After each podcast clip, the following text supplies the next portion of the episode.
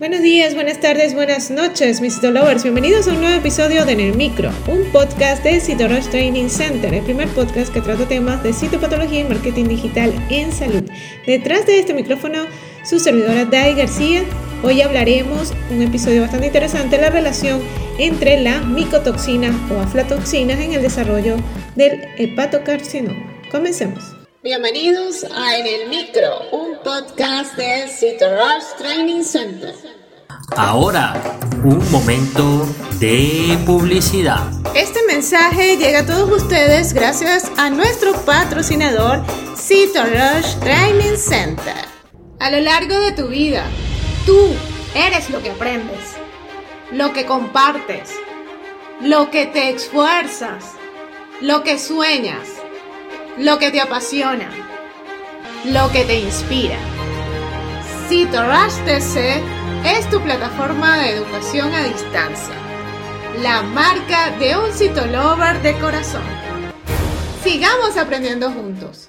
Las aflatoxinas son un tipo de toxinas producidas por ciertos hongos en cultivos agrícolas como el maíz, el maní o cacahuates, la semilla de algodón y los frutos secos generalmente de una cáscara dura como las nueces.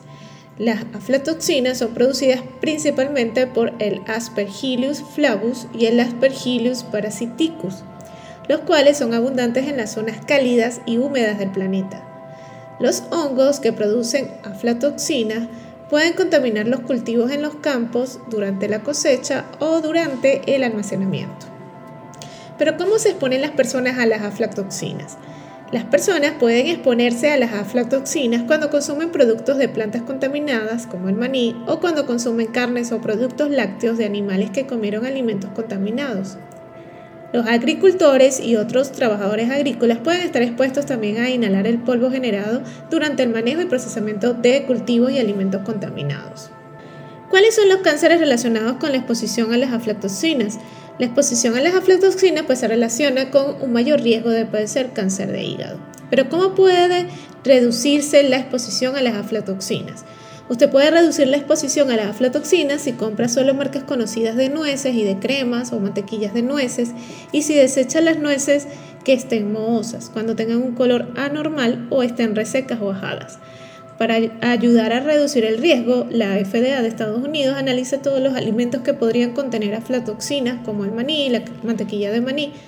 Hasta la fecha, en Estados Unidos no se ha reportado ningún brote de enfermedades en seres humanos o animales causados por aflatoxina, pero este tipo de brote se ha ocurrido en algunos países en vías de desarrollo. Y si te gustó en el micro, la mejor manera de apoyarnos es que compartas este podcast con tus amigos. Puedes escucharnos en cualquiera de las plataformas digitales disponibles como Spotify, iTunes o Google Podcast o directamente en nuestra página web citorostc.com slash podcast. También no olvides seguirnos en las redes sociales como arroba Nos escuchamos en una próxima emisión.